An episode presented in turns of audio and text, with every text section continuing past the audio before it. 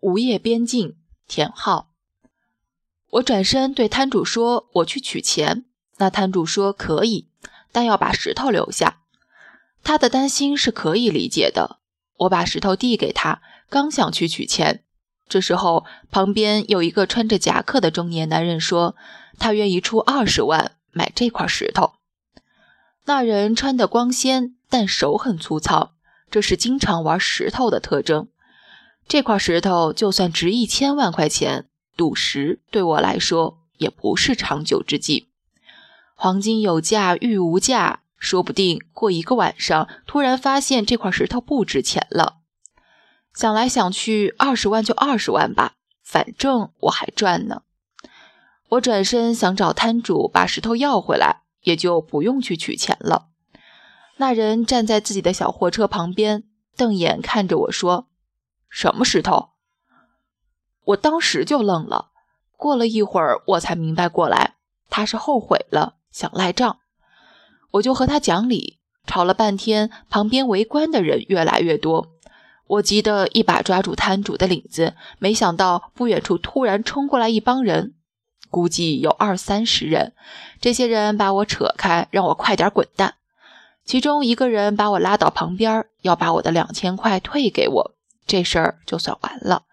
要是再闹下去，我连两千块都拿不到。遇到这种事儿，我是很着急的，脑子里想了一遍在这里认识的人，最后发现我只认识部队的战友，但军人哪能出面管我这事儿？报警我也说不清，毕竟六千块的石头，我只给了两千块，而且这两千块也没有收据，摊主完全可以不承认。而且经过了上次公交车的事情，我就更不想麻烦警察了。动手的话，他们人多，还可能因此惹上麻烦。如果像上次一样打出一个重伤，可能就要被起诉，弄不好是会坐牢的。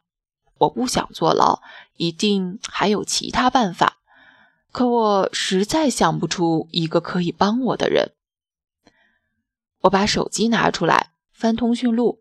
里面有一大串名字，我一个一个的看，看看有没有人能帮我。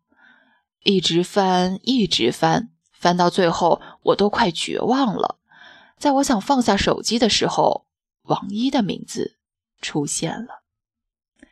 我想到了在火车站的事，如果不是他的名字，我可能都快忘记他了。可他成那样，能帮得了我吗？没时间考虑了。我打了王一留下的电话，接电话的是个年轻人。我说找王一，他一愣，说哪个王一？我觉得奇怪，难道他给我留了个假电话？不过当时看他劫后余生的样子，不像在骗人。我试着说，嗯，我叫乔飞，上次在内地救过他，现在我遇到点麻烦，想看看他能不能帮忙。对方明显愣了一下，我觉得可能没戏了，对着电话问：“那边真没叫王一的人？那就算了，可能他把号码留错了，对不起。”我正想挂电话，那边的女生说：“你等一下。”我觉得有希望，可电话突然“嘟”的一声挂断了，我一头雾水，心想：“这他妈的算什么事儿？”我站在那儿没动。卖石头的摊主已经把地上的石头往车上搬了。他们把我买的那块石头用泡泡纸小心地包了起来。过了大约五分钟，我的手机突然响了起来，来电的是一个陌生号码。电话刚接通，就传来一个男声：“大恩人，是你啊！”我这才反应过来，那边的声音可能就是我上次在火车站遇到的那个人。我实在记不清他的声音了，但他的声音比上次有底气的多。我说是。